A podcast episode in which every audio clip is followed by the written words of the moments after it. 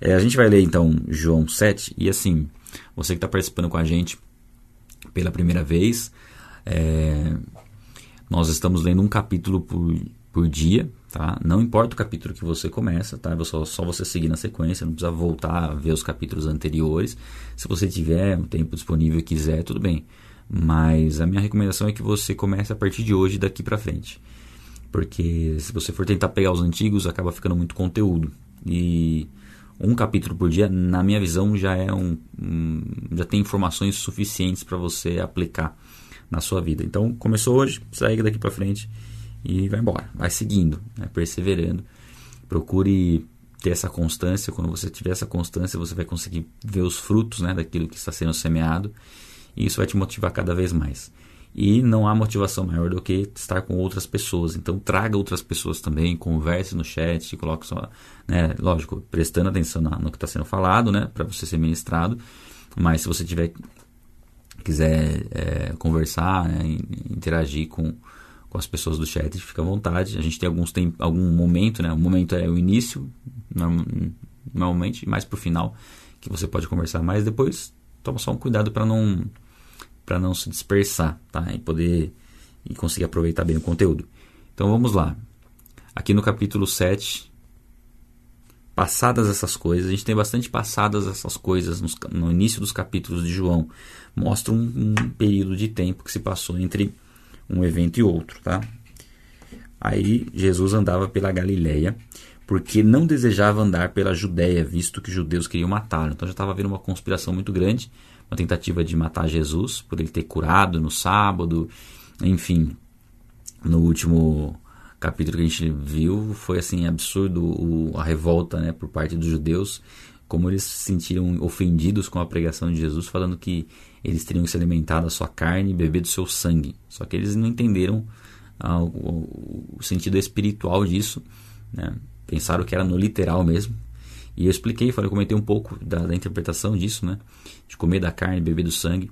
É, é algo espiritual, é se alimentar de Cristo, é viver em Cristo. É, inclusive, é você desejar estar em, com Cristo e conversar com Ele, se relacionar com Ele da mesma forma como você deseja o alimento físico. É, no alimento físico, nós não comemos somente uma vez por dia, depois não come mais, ou uma vez por semana. Não, nós comemos sempre quando nós temos fome. Né? E às vezes nós, até sem estarmos com fome, né? geralmente quando está enfermo, alguma coisa assim, você precisa comer mesmo sem estar com fome para você é, se fortalecer e, e, sarar. Né? Então, assim, mesmo quando nós não estamos com vontade, é preciso dominar sobre o nosso corpo, né? governar sobre o nosso corpo para que ele tome ação. Hoje eu precisei exercer um pouquinho desse governo do corpo porque foi bem difícil acordar mas é, quando a gente se dispõe a fazer, eu creio que Deus nos dá condições de, de realizar, né? nos capacita a nos realizar e, e nosso corpo tem que obedecer. Né?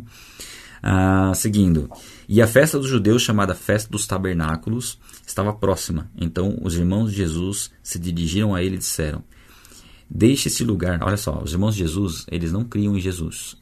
Eles não, eles não criam, eles viviam com Jesus, né? no mesmo lar que Jesus, e eles não criam que Jesus era o Messias. Né? Na verdade, um dos irmãos de Jesus, Tiago, se converteu somente depois da ressurreição. Né? Aqui, até aqui eles não criam em Jesus. Aí eles dizem para Jesus: ó, Deixe esse lugar e vá para a Judéia, para que também os seus discípulos vejam as obras que você faz. Porque se alguém quer ser conhecido, não pode realizar os seus feitos em segredo já que o faz essas, já que faz essas coisas, manifeste-se ao mundo. Não sei se vocês conseguem perceber na fala dos irmãos, mas é uma fala meio cínica, assim, sabe? Porque eles não criam. Então, tá falando, ah, já que você faz essas coisas, por que, que você não, não, tipo, é, não se mostra ao mundo, né? É, às vezes, não sei quem teve irmãos, mas sei lá, de repente, é, alguma coisa semelhante a irmãos ou amigos, né? É, que tem alguma coisa que você faz diferencial e a pessoa né, de uma forma cínica fala, ah, você não faz isso aí, então por que você não ganha dinheiro com isso aí? Faz isso aí, devia fazer isso aí, mostrar para as outras pessoas, já que você é tão bom nisso, né? Um pouco meio nesse sentido que os irmãos dele falaram com ele, né? É, já que faz essas coisas, manifesta ao mundo. Acontece que nem mesmo os irmãos de Jesus criam nele. Então aqui é o versículo que mostra, que deixa isso claro, os irmãos não criam em Jesus. E é interessante, né? Como que, como imaginar isso, né? Eles caminhando, eles morando né, no mesmo local, estando com Jesus, convivendo com Jesus e, e não tendo o entendimento de que ele realmente era o, o criador do universo, o Messias prometido. Né? Então a gente vê que as, muitas vezes a incredulidade ela, ela faz com que a gente não enxergue o que está muito próximo. Né? A religiosidade ela faz isso, né? Tem algo está tão claro ali, a verdade está na nossa mão e a gente não consegue é, vivê-la.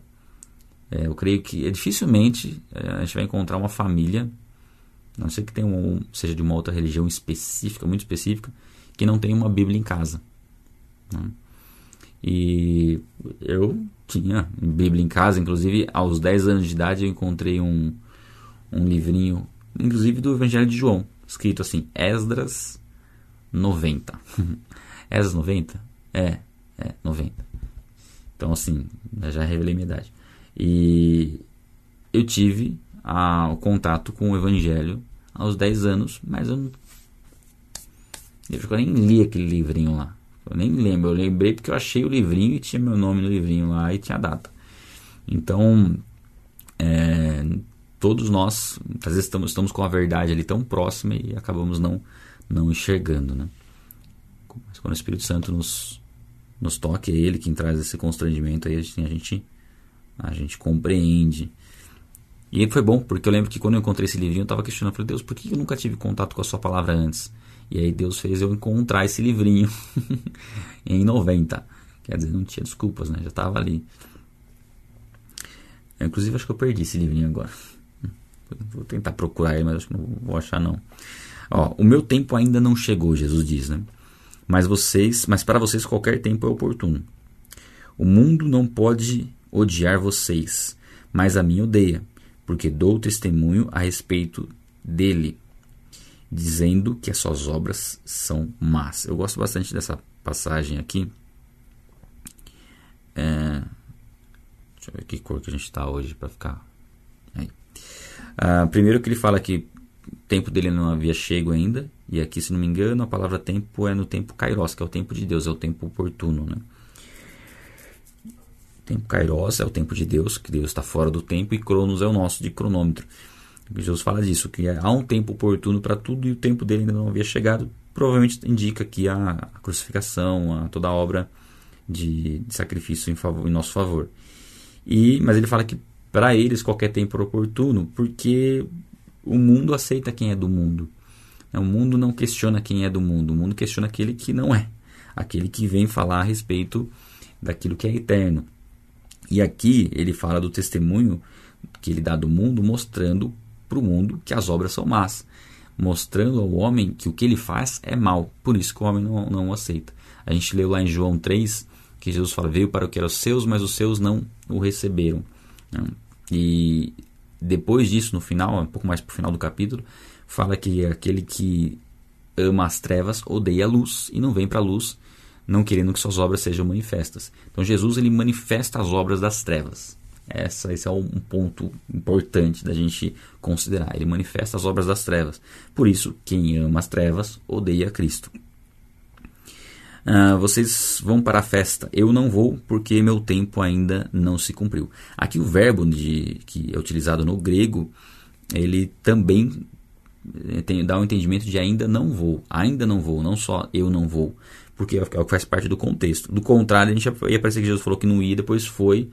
Hum, e parece que Jesus mentiu, ou então é, o que, que aconteceu né, para ele ter ido depois, né, que a gente vai ver que ele foi. É o, a questão do verbo no, no grego tem no presente tem esse esse, esse, esse, esse significado também de não ir agora, tá? Então eu não vou para a festa, inclusive se você pegar aqui, acho que deve ter algumas versões que já colocam dessa forma. Né? Por comparar aqui.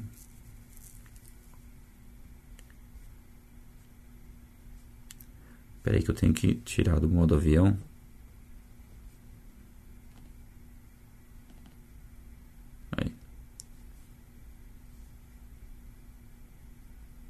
Para ele pegar outras versões também. Ó, na versão Eu não vou. Eu ainda não subirei, tem na NVI. NVT, eu ainda não irei. Eu não subo ainda na Almeida é, Revista e Corrigida. Então a gente vê que o significado mais coerente é esse, tá?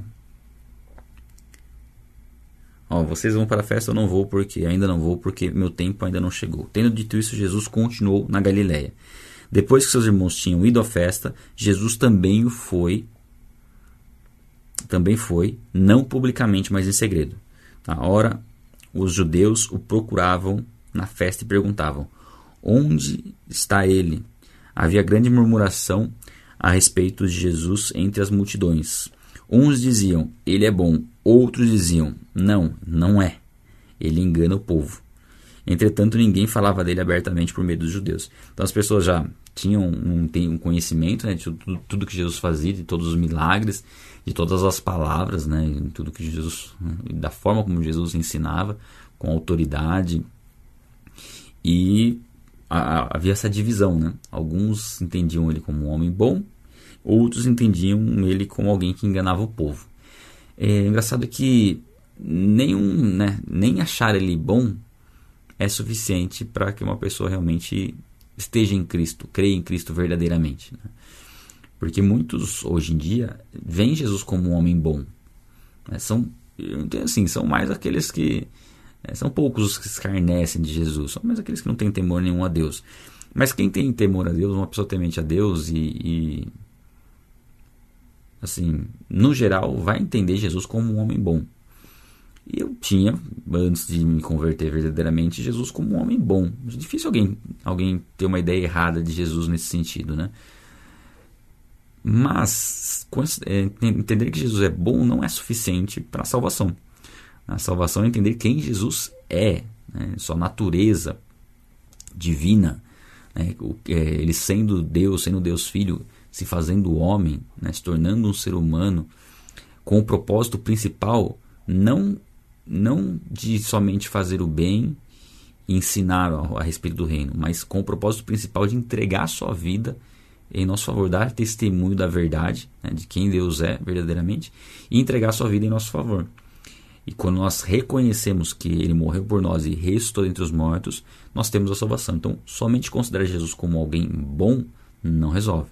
A crer que Jesus existe é suficiente? Não, porque a Bíblia diz que até os demônios creem que existe um único Deus e, consequentemente, creem na existência de Jesus, mesmo porque quando Jesus ia expulsar os endemoniados, eles falavam: o que, que, você quer com a gente?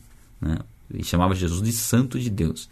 Então, é, esse tipo de fé, de somente crer que Jesus existe, que ele é bom, não é suficiente para a salvação. A fé salvadora é crer na obra de Cristo em nosso favor, em, no meu, em meu favor, no particular também, e entregar a minha vida a Ele, crer que Ele morreu por mim, restou entre os mortos, e a partir daquele momento decidir caminhar com Ele por toda a vida. Ah, essa é a fé salvadora. Então, só entender que Ele é bom não resolve. Uh, seguindo, quando a festa já estava na metade, Jesus foi ao templo e começou a ensinar. Então os judeus se maravilharam e diziam: Como é que ele pode ser letrado se não chegou a estudar? Aqui é interessante que Jesus eh, tinha um ensino que surpreendia as pessoas. Né? Fica imaginando ouvir uma pregação do próprio Jesus. Não sei se você já parou para imaginar isso, ouvir uma pregação do próprio Jesus. Aqui eles estavam maravilhados e diziam, né, como é que ele pode, né? Ele não é, ele, ele não saber tudo isso se não chegou a estudar, né? Não se especializou nas, nas leis, enfim. Ah, Jesus respondeu: O meu ensino não é meu, mas daquele que me enviou. Então, a, o grande diferencial é esse, né? O meu ensino não é meu, mas é daquele que me enviou. O, nós que pregamos o Evangelho temos que ter esse discernimento. Se não for a ação do Espírito Santo nos capacitando a ensinar, é, assim, não tem como nós falarmos e ensinarmos a respeito de Deus com autoridade, com unção, se não for pela direção do Espírito Santo. Do contrário, vai ser só um ensino básico de história, enfim. E olha lá. Se alguém quiser fazer a vontade de Deus, conhecerá a respeito da doutrina se ela é de Deus ou se eu falo por mim mesmo. Então aqui, por exemplo, sabe para saber, né? Se alguém quiser realmente seguir a Deus, buscar ter um relacionamento com Deus e, e conhecer a vontade dele, é, vai perceber que as falas de Jesus são, são verdadeiras. Né? Se a pessoa crê em, em Deus, dá esse, esse passo de fé, ela vai comprovar a veracidade disso. Eu falo isso também, inclusive, como um exemplo pessoal de um da minha postura quando eu comecei a estudar a Bíblia. No começo eu tinha dúvida se a Bíblia dizia a verdade. Eu me questionava se a Bíblia dizia a verdade. Até que eu tive uma experiência com Deus. É, não era convertido ainda, né? estava naquele, naquele momento de questionar. E eu tive uma experiência com Deus, eu contei algumas vezes essa experiência já, que eu estava andando de bicicleta e questionando por que, que eu deveria crer na Bíblia, e naquele momento eu bati o olho num carro que estava na minha frente e tinha um adesivo Jesus Cristo. Aí para mim já foi uma resposta, ao mesmo tempo não foi uma resposta, porque não foi o que eu perguntei, só que quando eu passei do lado do carro tinha outro adesivo escrito A Bíblia não mente, no mesmo carro. E eu lembro que aí, depois, logo em seguida, eu fui no, no, no posto de gasolina ali, passei ali, tinha uma conveniência, entrei na conveniência para comprar. Nem lembro o que eu entrei para comprar na conveniência, mas eu dei de cara com esse livro aqui, ó, na conveniência. Bem na sequência do que eu falei que aconteceu. Aí esse livro antes ele era vendido, agora ele não é mais vendido, né? Ele é, ele é só doado pela Paz e Vida, né? Mas antes era, era vendido, acho que eu paguei 24 reais nele na época. E a partir daquele momento que eu vi aquele adesivo, é, girou, mudou uma chave em mim, que eu deveria dar crédito à Bíblia, mesmo sem compreender. Que eu deveria é, não, não tentar é, estudar a Bíblia no sentido de ver se ela é verdadeira, mas crer que ela é verdadeira e começar a estudá-la. Fiz o processo inverso. E foi o que fez a diferença na minha, no meu chamado. De, de entender a Bíblia como verdade e tudo que eu lia nas Escrituras que eu não compreendia, eu não atribuía como um erro alguma coisa assim. Ou como uma inverdade ou uma impossibilidade, mas compreendia como uma limitação minha intelectual de compreender. Essa foi a postura que eu tive e, foi, e é a postura que, que transforma, porque a partir do momento que eu decidi crer, eu comprovei que ela era verdadeira. A partir do momento que eu decidi crer em Jesus, eu comprovei que ele era verdadeiro porque eu comecei a desenvolver um relacionamento com ele. Então esse é o ponto, né? Se aproximar da Bíblia com esse pensamento de que ela é a palavra de Deus e que através do que ela nos diz e praticar o que ela nos diz, nós vamos ter a comprovação de que Deus é verdadeiro. Ah, e depois disso eu fiquei, eu, eu, eu, eu fiquei só com esse entendimento de que a Bíblia é verdade, ponto. Não. Aí depois eu fui estudar em relação à existência de Deus, a a veracidade das escrituras, as comprovações históricas, e eu percebi, sim, que as evidências em favor da existência de Deus e da veracidade das escrituras são muito maiores do que o contrário. Então eu consegui comprovar depois, através de ciência e lógica, que a Bíblia diz a verdade. Mas não foi essa a postura inicial, a postura inicial foi crer. E porque eu decidi crer, eu compreendi. Então fica a recomendação se você tem alguma dúvida se, né, em relação à Bíblia, se a Bíblia diz a verdade, enfim. Desse passo de fé que aí sim você vai comprar, comprovar a veracidade das Escrituras e o poder de Deus. Uh, quem fala por si mesmo está buscando. Tá, está buscando a sua própria glória. Mas o que busca a glória de quem o enviou, esse é verdadeiro e nele não há falsidade. Então é isso que nós devemos buscar. A glória do próprio Deus. Né? Não, não a nossa própria ser reconhecido, se o propósito nosso é ser reconhecido para que nós sejamos exaltados pelas pessoas, está completamente equivocado o propósito, fora daquilo que é a vontade de Deus. A nosso, nosso propósito tem que ser buscar a glória de Deus em tudo que nós fazemos. Né? naquilo que nós tivermos condições de fazer para glorificar Deus, nós devemos nos empenhar que isso de fato aconteça, que Deus seja glorificado através daquilo que nós fazemos. Ó, não é fato que Moisés deu a lei para vocês, contudo, nenhum de vocês a cumpre. Aqui Jesus fala da, da impossibilidade do homem cumprir a lei de maneira plena. Tudo bem que ele está falando aqui de maneira específica aos, aos, judeus, né? Alguns procuravam cumprir a lei de maneira correta e os fariseus aqui, na verdade, eles, eles não cumpriam a lei porque eles tentavam manipular a lei com as suas próprias regras para que eles pudessem cumprir, e mesmo assim eles não conseguiam cumprir. De qualquer forma, eles não cumpriam a lei. Né? Jesus veio cumprir a lei porque homem algum conseguiu cumprir a lei. Ele foi o único homem que cumpriu a lei de maneira perfeita. Por isso que ele foi o sacrifício, o sacrifício perfeito. Né? Contudo, nenhum de vocês a cumpre, porque estão querendo me matar. Né? Se vocês não praticam a lei, que vocês estão julgando que eu estou é, é, quebrando, né? Não é quebrando a palavra. Que eu não estou praticando. Cumprindo. Cumprindo? Pode ser. É, se vocês querem me matar por conta disso, mas vocês mesmos não cumprem. Matam vocês mesmos, né? Teoricamente falar isso, né? Por que vocês querem me matar se nem vocês cumprem a lei?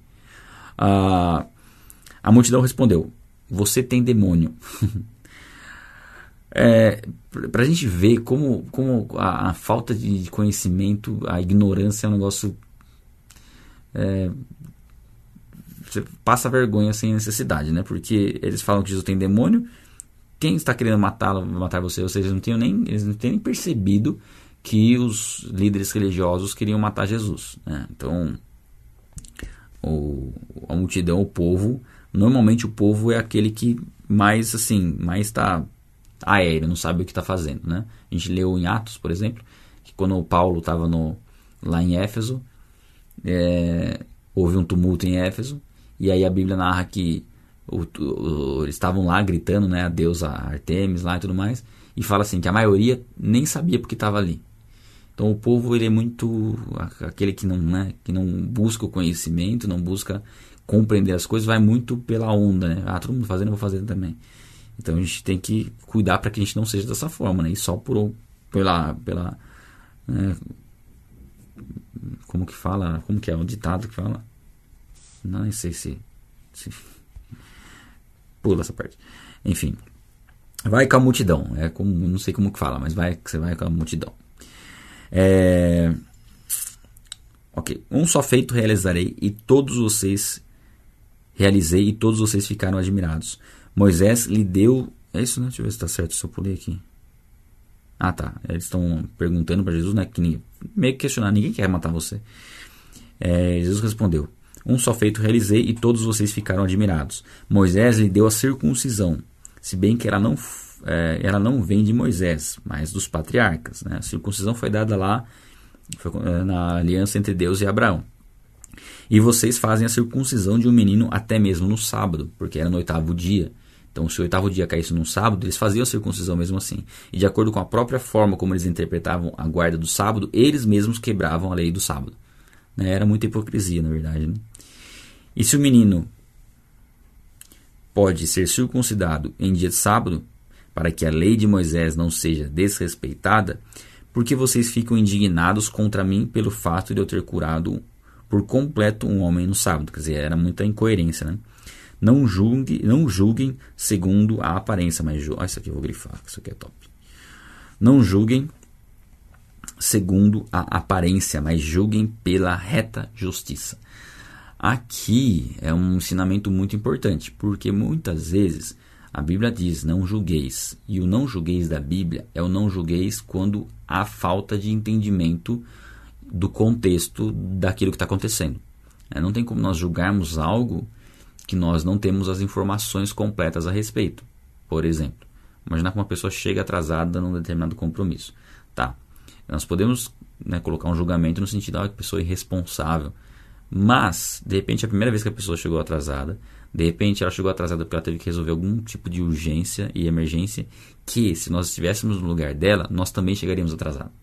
Então é aquele julgamento sem conhecer contexto, sem conhecer né, está acontecendo ali com a vida da pessoa, é com base na aparência. Agora, um, um julgar com justiça, reta justiça, é julgar de acordo com aquilo que a palavra é, ensina. Então, por exemplo, se alguém vem pregar uma doutrina que é contrária à Bíblia, você deve julgar a doutrina, você deve julgar aquilo. E até julgar se a pessoa está fazendo algo correto ou não, pregando uma heresia. Porque você tem base uma base na verdade. Você sabe o contexto, ou seja, você sabe qual é a verdade. Então, por exemplo, se alguém afirmar que Jesus não é Deus, você sabe que essa pessoa está pregando uma mentira. E você pode julgar nesse sentido, que ela está pregando uma mentira, porque ela está, porque Jesus é Deus. Então, é nesse sentido, tá? O não julgar é quando você não tem conhecimento da causa. É, seguindo, alguns de Jerusalém diziam: não é esse o homem que estão querendo matar? Eis que ele fala abertamente e ninguém lhe, põe, lhe diz nada. Será que as autoridades reconhecem de fato que esse é o Cristo? Então ele foi escondido na festa, né, sem que ninguém visse, para não gerar tumulto, mas foi lá fazer o propósito, foi lá pregar, né? E estava pregando e falando, e assim, ninguém ninguém estava impedindo ele de pregar, e já começou a gerar uma dúvida no povo. Será que é, eles não estão querendo mais pegar Jesus porque ele, é o, ele descobriu que ele é o Messias? Será? Será que ele é o Messias? Então, então é muito julgamento por ba com base naquilo que os outros fazem ou deixam de fazer. É, e a gente tem que tomar cuidado por, por conta disso também. É assim, é tentar basear as nossas convicções, as nossas crenças naquilo que os outros fazem ou deixam de fazer. Então, se uma pessoa dá um bom testemunho ou não dá, se uma pessoa está fazendo tal coisa ou não está, e a gente tenta tirar associações. Ah, tal pessoa ela é muito inteligente, ela está indo na, em tal religião. Eu acho que aquela religião, religião deve ser verdadeira, porque essa pessoa é muito inteligente. É umas conclusões lógicas que não fazem muito sentido, sabe? Então, nós temos que tomar cuidado né, com esse tipo de conclusão. Temos que buscar o conhecimento da verdade, o nosso relacionamento com Deus, a nossa leitura bíblica nos fortalecer nisso. Eu sempre falo aqui que é importantíssimo você fazer a sua leitura bíblica antes de participar com a gente. Então, por exemplo, hoje a gente está lendo no João 7. Teoricamente era para você ter lido João 7 ontem e ter meditado no texto, inclusive escrito as chaves do texto, né, as revelações que Deus deu para você no texto. Porque isso vai treinando a sua mente, treinando, né, gerando uma disciplina de você buscar um relacionamento com Deus sem depender de ninguém. É, você poder no seu particular com Deus. E depois, quando você estiver com outras pessoas, você não está numa situação de depender dessas pessoas. Você está numa, numa situação de, de, ter, de, ter, comunhão com elas e uma colaboração também, porque você já tem um tipo de, de entendimento da passagem. É, eu vou trazer outro entendimento aqui para você, para complementar aquilo que você leu, para confrontar com algo assim, né? De repente que o entendimento é, não foi correto, eu posso tirar uma conclusão que de repente não é a melhor conclusão do versículo. E você fala, não, eu entendo de outra forma. E amém, faz parte, né? A gente não vai ah, entender tudo de maneira perfeita todo, a todo tempo. Então tem esse particular com Deus para que você possa até transbordar sobre outras vidas. De repente nos comentários você pode colocar o seu ponto de vista, assim, no que, que você, no que, que Deus tocou o seu coração igual eu falei ontem, né? Você pode até criticar alguma coisa, não concordar com algo que eu falei. Só seja educado para falar, né? Não vai por 30 mensagens em relação a alguma coisa. Mas é muito importante você ter essa postura de buscar a Deus no seu particular é, e, e, ter esse relacionamento pessoal com Ele sem ficar dependendo né, do que outras pessoas estão experimentando. E aí. Mas nós sabemos de onde este homem vem. Porém, quando Cristo vier, ninguém saberá de onde ele é. Então aqui eles falam que eles sabiam onde ele viria, é, porque estavam associando a, a natureza humana, né? a forma onde Jesus nasceu. Ele nasceu de Maria, que era esposa de José. Ele foi gerado pelo Espírito Santo, mas muitos nem sabiam que ele tinha sido gerado pelo Espírito Santo. Tinham ele como filho natural de, de José, quando na verdade era filho de José somente diante da lei. Então eles falavam, não, a gente sabe de onde ele veio. Quando o Cristo vier, a gente não vai saber de onde ele veio.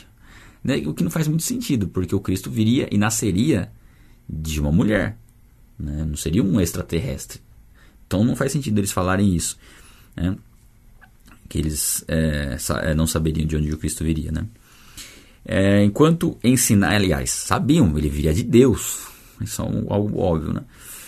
Enquanto ensinava no templo, Jesus disse em alta voz: Vocês não somente me conhecem, mas também sabem de onde eu sou. Essa fala de Jesus aqui dá para entender um pouco como é, uma, como que fala também, não é sarcástico, é é no sentido de que eles não sabem. É como se Jesus estivesse falando assim: não, vocês não sabem, vocês não, vocês não me conhecem e não fazem ideia de onde eu vim.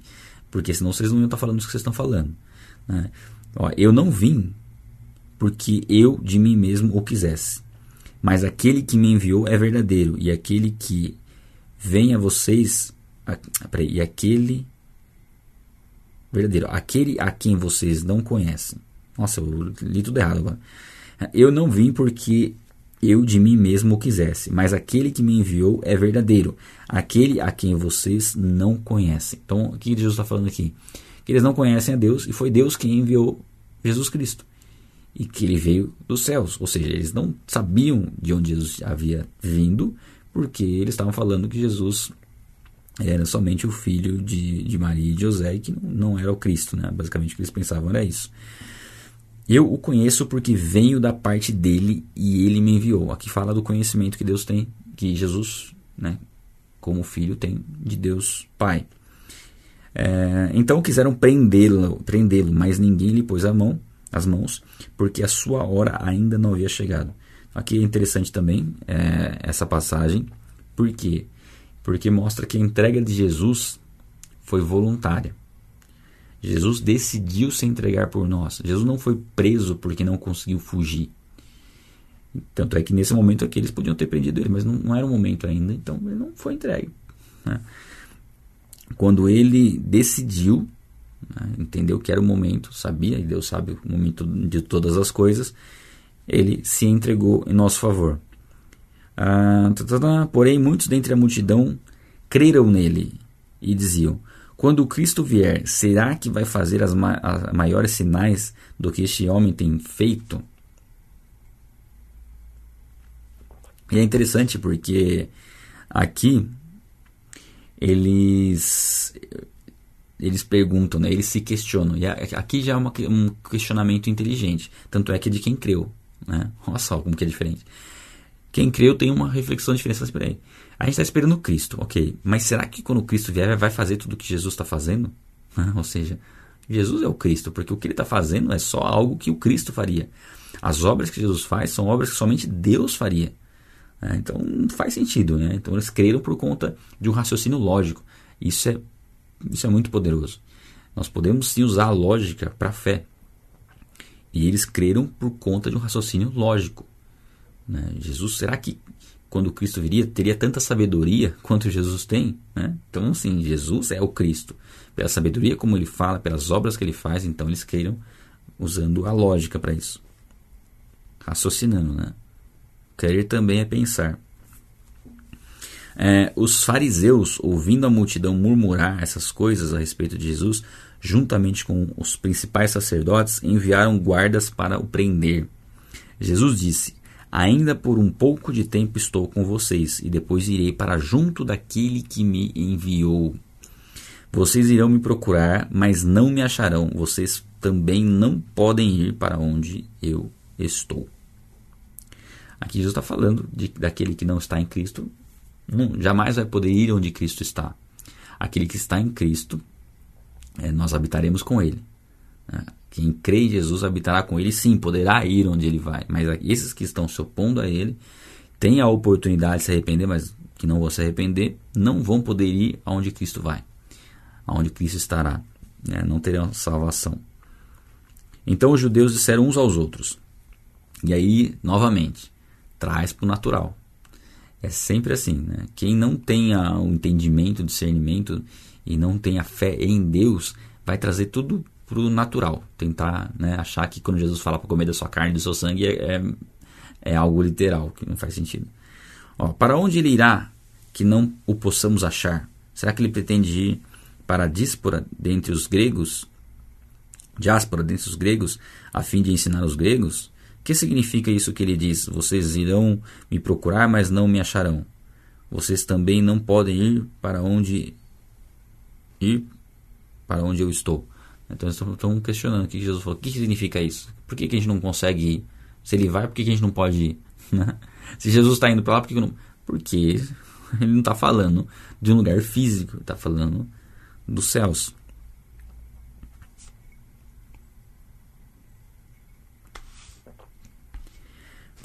Tem muita reflexão para a gente. Tem mais. É assim, é, eu, eu, tô tirando algumas reflexões de cada passagem, mas tem muito mais que dá para gente explorar. Mas a gente ficaria, tipo, uma hora em um versículo. Não é essa a ideia. A ideia é uma leitura bíblica e um comentário um pouco mais, mais livre, né? Mas tem muita coisa para gente falar só dessa passagem. É, por isso que eu falei, tire as suas próprias conclusões, você vai ver como o texto é rico, né? É, no último dia, o grande dia da festa, Jesus se levantou em, em voz alta e disse: Se alguém tem sede, venha a mim e beba. Quem crer em mim, como diz a Escritura, no seu, do seu interior fluirão rios de água viva. Né? Fluirá a ação do Espírito Santo. Nós cremos em Jesus, o Espírito Santo passa a habitar em nós, e com a habitação do Espírito Santo em nós, outras pessoas serão alcançadas por esse rio de água viva, né? água viva que mata uma sede eterna. É a água que Jesus ofereceu lá para a mulher samaritana. Água viva. É uma água que quando você bebe, você não precisa beber novamente. Né? Porque a água representa a salvação. Representação do Espírito Santo e a salvação. Isso ele disse a respeito do Espírito, que os que nele crescem haviam de receber. Exatamente isso né, que a gente comentou. Pois o Espírito até aquele momento não tinha sido dado, porque Jesus ainda não havia sido glorificado. Então o Espírito Santo, é, no Antigo Testamento, ele não habitava dentro das pessoas, ele, via, ele vinha sobre reis e profetas. É, mas agora, a, depois da ressurreição, isso só depois da ressurreição, tá? Aqui também não, o Espírito Santo não habitava nas pessoas é, no tempo de Jesus. Quando Jesus morreu, ressuscitou e foi para a glória, ele enviou o Espírito Santo e a gente vê o, o, é, o, momento ali em Pentecostes quando o Espírito Santo desce. E a partir daquele momento, todo aquele que crê em Jesus recebe o Espírito Santo. Então nós, quando nós cremos em Jesus hoje, nós recebemos a habitação do Espírito Santo dentro de nós. Quem é o Espírito Santo? O Espírito Santo é Deus. É a terceira pessoa da Trindade. Deus Pai, Deus Filho e Deus Espírito Santo. Então o próprio Deus passa a habitar dentro de nós quando nós entregamos nossa vida a Jesus Cristo. Né? Isso é fantástico. Quando ouviram essas palavras, alguns do meio do povo diziam: Este é verdadeiramente o profeta. Outros diziam: Ele é o Cristo. Outros, porém, perguntavam: Por acaso o Cristo virá da Galiléia? Você, vê, você, vai ver que sempre vai ter pessoas que ouvem a mesma mensagem e têm interpretações diferentes. E muitos até falam isso. Ah, a Bíblia, cada um interpreta de um jeito. Tá, mas tem um jeito certo de interpretar. Algumas passagens você tem algumas interpretações que você pode interpretar de um jeito e de outros dois podem ser válidos. Se eles forem opostos, um está certo, o outro está errado, mas não são assuntos fundamentais. Um exemplo: ah, Jesus volta antes ou depois da tribulação? Talvez antes, talvez depois. Você consegue base bíblica para entender que é antes ou depois e não tem problema se você querer que é antes ou depois, isso não influencia na sua salvação e a Bíblia, de certa forma, dá base para as duas, porque é um, é um assunto mais enigmático. Porém, não tem como os dois estarem corretos ao mesmo tempo. Porque se Jesus voltar antes é porque ele não volta depois. Se ele voltar depois é porque ele não volta antes. Então um está certo ou está errado. Mas não, é, não, não, tem, não tem problema. Agora, tem alguns assuntos bíblicos que não é você interpretar, cada um interpreta do jeito que, que acha. Porque isso pode, cada um pode interpretar do jeito que acha, mas não significa que todos vão ser vão, vão estar interpretando da maneira correta. Então, por exemplo, nós vemos esse texto aqui, a gente vê que uns tinham entendimento de que diferente dos outros, né? Então nós temos que ter esse entendimento. Cada pessoa pode ter uma interpretação das escrituras, mas na grande maioria das vezes apenas uma interpretação é correta, né? pelo menos o sentido principal do texto. Não dá para a gente ficar criando histórias e inventando histórias com texto bíblico. Existe uma ciência de interpretação que é hermenêutica que precisa ser aplicada no texto. Né? O autor escreveu aquele texto com um propósito específico. Eu não posso tirar a conclusão que eu quero. É a mesma coisa que você escrever uma carta para mim, eu leio sua carta e falar, pra você, falar assim para você. Ah, então você quis dizer isso, isso e isso na sua carta. Aí você fala assim, não, não quis dizer isso. Você fala, não, mas eu estou entendendo que você quis dizer isso, então você quis dizer isso. Não faz sentido. Porque você fala, eu não, eu não quis dizer isso. Né? Enfim, acho que deu para entender, né? Seguindo. Por acaso ele não, vem, não virá da Galileia? Não diz a Escritura que o Cristo vem da descendência de Davi e da aldeia de Belém, de onde era Davi. Então Jesus nasceu em Belém, só que eles não, tinham, não sabiam disso na verdade. Eles achavam que Jesus era da Galiléia e não, não de Belém, mas Jesus nasceu em Belém. Então assim, eles sabiam da profecia sobre o Cristo, mas eles não investigaram as informações para saber realmente onde Jesus nasceu. Jesus nasceu em Belém. Então estava tudo de acordo com a profecia. Isso que é falta de conhecimento. Por isso que a falta de conhecimento é, é problemática. Né? Ah, meu povo perece por falta de conhecimento, é o próprio Jesus que diz. Assim, houve divisão entre o povo por causa de Jesus. Né? Alguns criam, outros não. Alguns queriam prendê-lo, mas ninguém lhe pôs as mãos. Então, até agora está tudo tranquilo, ainda não era o momento de Jesus ser entregue. Os guardas voltaram às pressas. Ah, às pressas. Onde eu li pressas? Os guardas voltaram à presença dos principais sacerdotes e fariseus e lhes perguntaram: Por que vocês não o trouxeram? Então, assim, olha a cena. Tenta imaginar a cena. Os guardas que foram lá prender Jesus voltaram e se apresentaram diante dos fariseus e dos sacerdotes lá, que na sua maioria eram saduceus. Né? Por que vocês não trouxeram Jesus? Vocês foram lá pegar Jesus, por que vocês não trouxeram? Aí ó, eles responderam: jamais, jamais alguém falou como este homem. Ou seja, eles foram impactados pela pregação de Jesus e não conseguiram fazer nada contra Jesus. Né? Não sei quanto a você, mas é muito legal ler uma passagem como essa. Né? Pessoas que foram lá prender Jesus foram tão impactadas com a autoridade da pregação de Jesus que falaram assim: não, não deu para prender ele, porque ele fala de um jeito que ninguém falou antes. é top demais isso aqui. Né? Os fariseus disseram às guardas: Será que vocês também foram enganados? Né? É o que nós, muitas pessoas que se convertem ouvem, né? que, se, que entregam sua vida a Jesus Cristo ouvem. Ah, você, você, foi, você recebeu uma lavagem cerebral, lavaram, lavaram seu cérebro. Né? E agora você não está batendo bem quando na verdade é, é o oposto, né? Ah, por acaso alguma das autoridades ou algum dos fariseus creu nele? O que eles estão falando aqui? Tá, vocês estão dando crédito para Jesus? Olha aqui, vê se algum, alguém daqui dos inteligentes creu nele. Hum? Né? Como se isso significasse algo. E Deus, Jesus né, diz na palavra que agradou a Deus é, se revelar aos pequeninos, né? e não aos sábios e aos os, as pessoas que são importantes aos olhos do mundo. Então aqui eles, eles usam esse argumento, que é um argumento bem religioso mesmo. Ah, algum de nós aqui que, que somos inteligentes creram, creram nele? Não, então ele não está falando a verdade. Né? É que eles estão querendo dizer isso, né? Mas o povo que nada sabe da lei é maldito. Então está falando que o povo que nada sabe, que creu em Jesus, é maldito. Né? É o que, eles, os, que os religiosos estão falando aqui. Aí Nicodemos, né, que foi aquele que teve um encontro com Jesus, né? Ah, até fala aqui, ó. Nicodemos, um deles que tinha ido conversar com Jesus, perguntou-lhes: Será que a nossa lei condena um homem sem primeiro ouvi-lo e saber o que ele faz? Então você vê que é muito coerente o que Nicodemos fala.